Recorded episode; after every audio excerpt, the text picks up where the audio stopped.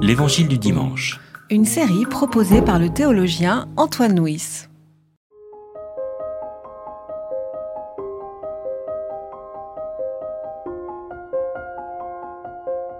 Après la naissance de Jésus à Bethléem de Judée, au jour du roi Hérode, des mages d'Orient arrivèrent à Jérusalem et dirent Où est le roi des Juifs qui vient de naître?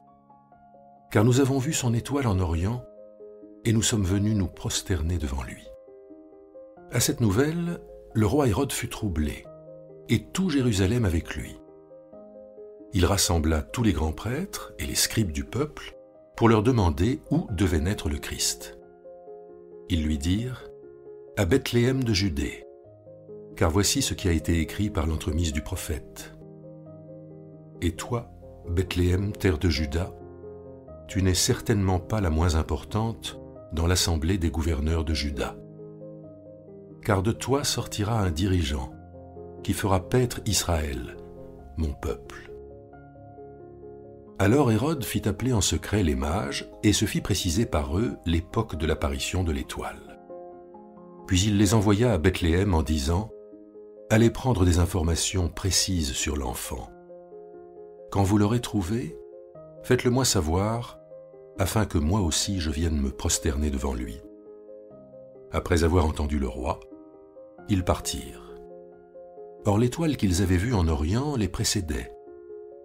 Arrivée au-dessus du lieu où était l'enfant, elle s'arrêta. À la vue de l'étoile, ils éprouvèrent une très grande joie.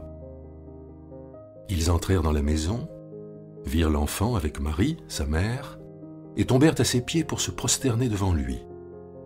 Ils ouvrirent ensuite leur trésor et lui offrirent en présent de l'or, de l'encens et de la myrrhe. Puis, divinement avertis en rêve de ne pas retourner chez Hérode, ils regagnèrent leur pays par un autre chemin.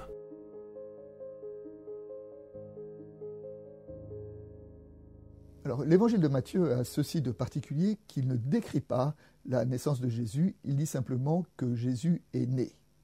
Et puis, après cette nouvelle, eh bien, le récit qui suit est cette visite des mages.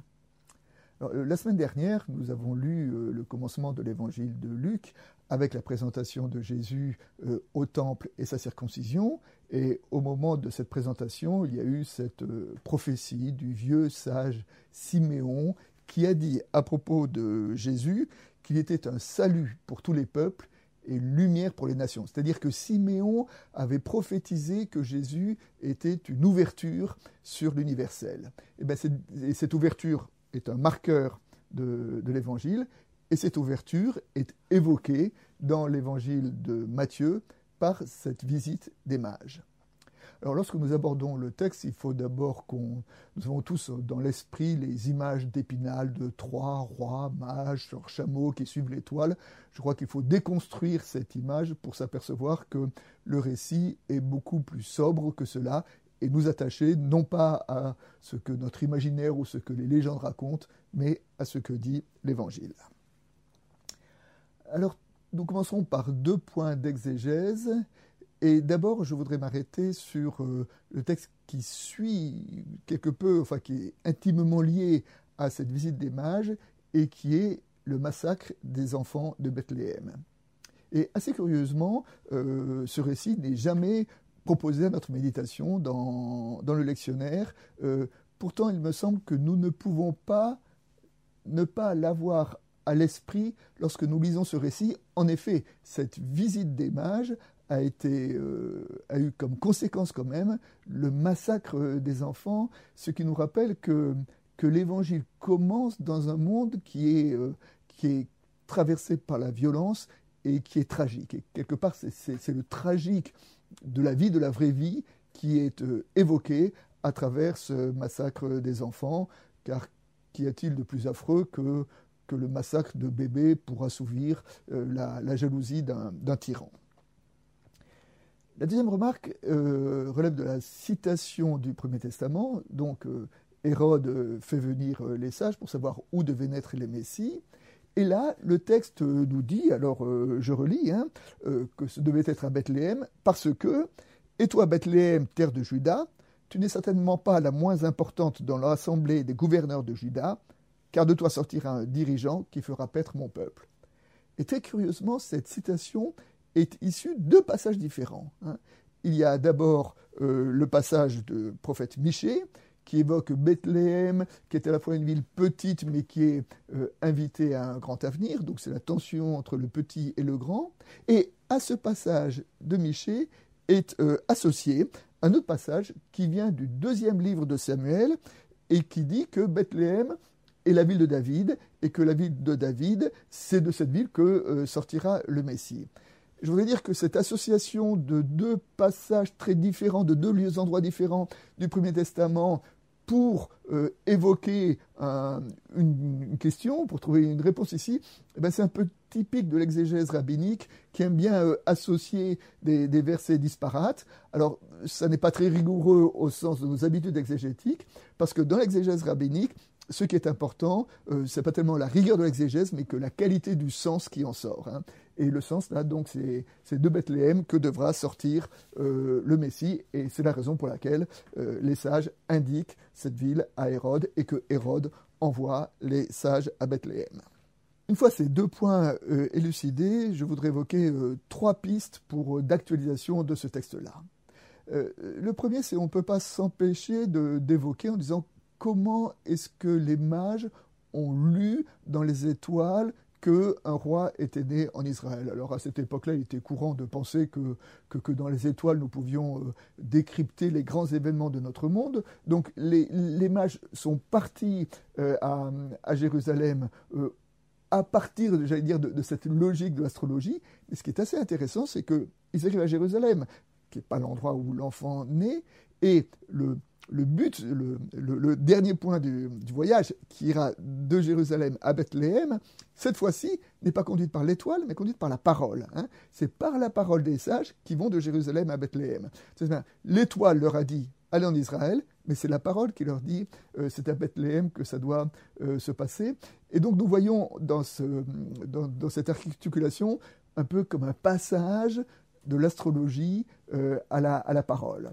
Et le Talmud, qui est le commentaire des, euh, des, sages à l'époque de Jésus, euh, dit qu'il n'y a pas d'astre pour Israël. Je veux dire par là que, que Israël repose sur une économie religieuse qui est débarrassée des données de l'astrologie pour justement ne s'appuyer que sur ceux de la, de la parole.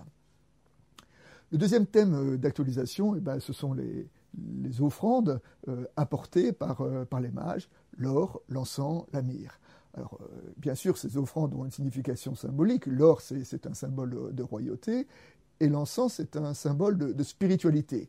L'or et l'encens, nous retrouvons euh, un, passage du prophète Ésaïe qui, évoque ces offrandes lorsqu'il est dit euh, à propos de Jérusalem Tu seras couverte d'une foule de chameaux, des dromadaires de Madian et d'Ephia.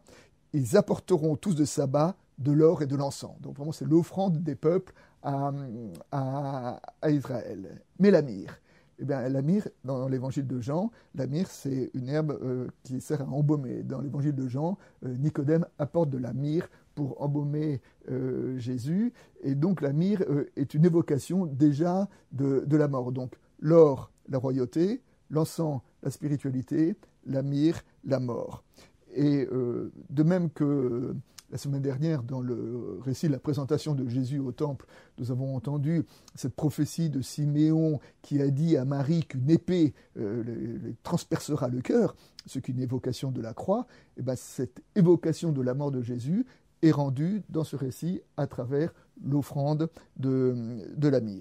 Et donc ces, deux récits s'associent pour nous dire que, que, le message de Noël est indissociable de celui du, vendredi saint euh, pour évoquer la, venue d'un Dieu dans un monde qui est traversé par la violence et par le tragique. Le troisième point que je voudrais euh, soulever, c'est euh, la toute fin de notre récit, lorsqu'il est dit que, avertis par un, rêve, les, mages sont rentrés chez eux sans passer par Jérusalem, comme Hérode le leur a demandé. C'est-à-dire que les mages désobéissent à Hérode. Alors, nous avons évoqué tout à l'heure que cette désobéissance aura des conséquences tragiques pour euh, les, enfants de Bethléem, mais nous devons entendre ici que, que les mages étaient des sages profondément et que à travers leur sagesse, ils ont bien entendu que les intentions euh, d'Hérode étaient mauvaises et ils ont osé désobéir. Et je crois que nous pouvons entendre derrière ce texte-là de dire que parfois euh, la désobéissance est une obéissance. Hein. On sait que dans les, dans les déclarations euh, universelles euh, des citoyens ou, de, ou, de, des Amériques, la résistance, la désobéissance à l'oppression est un, est un devoir. Hein. On dit que l'insurrection est le plus sacré des devoirs. Et quand il y a des, lois injustes, des lois iniques, eh ben, notre devoir, c'est de désobéir. Et il me semble que dans l'Église, nous devons apprendre à nos enfants euh, l'obéissance, mais nous devons aussi leur apprendre que l'obéissance doit être parfois associée à la désobéissance lorsque les ordres sont iniques. Pour terminer, je voudrais euh, terminer cela par, euh, une illustration. Hein. et cette illustration, je voudrais, c'est une citation de Jacques Ellul. Une citation de Jacques Ellul à propos justement du lien entre la visite des mages et le massacre des innocents.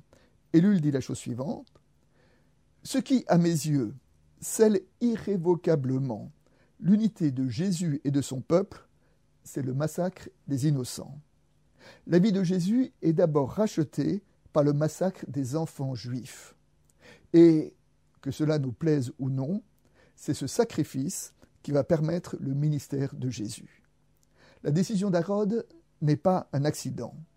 Ce n'est pas seulement le caprice d'un vieux roi fou, il y a là un sens spirituel essentiel.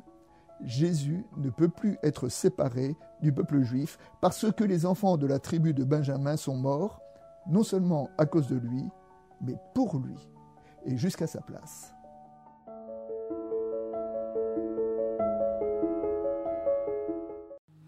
C'était l'Évangile du dimanche. Une série de regards protestants enregistré par Antoine Nuis. Voix off, Dominique Fano-Renaudin.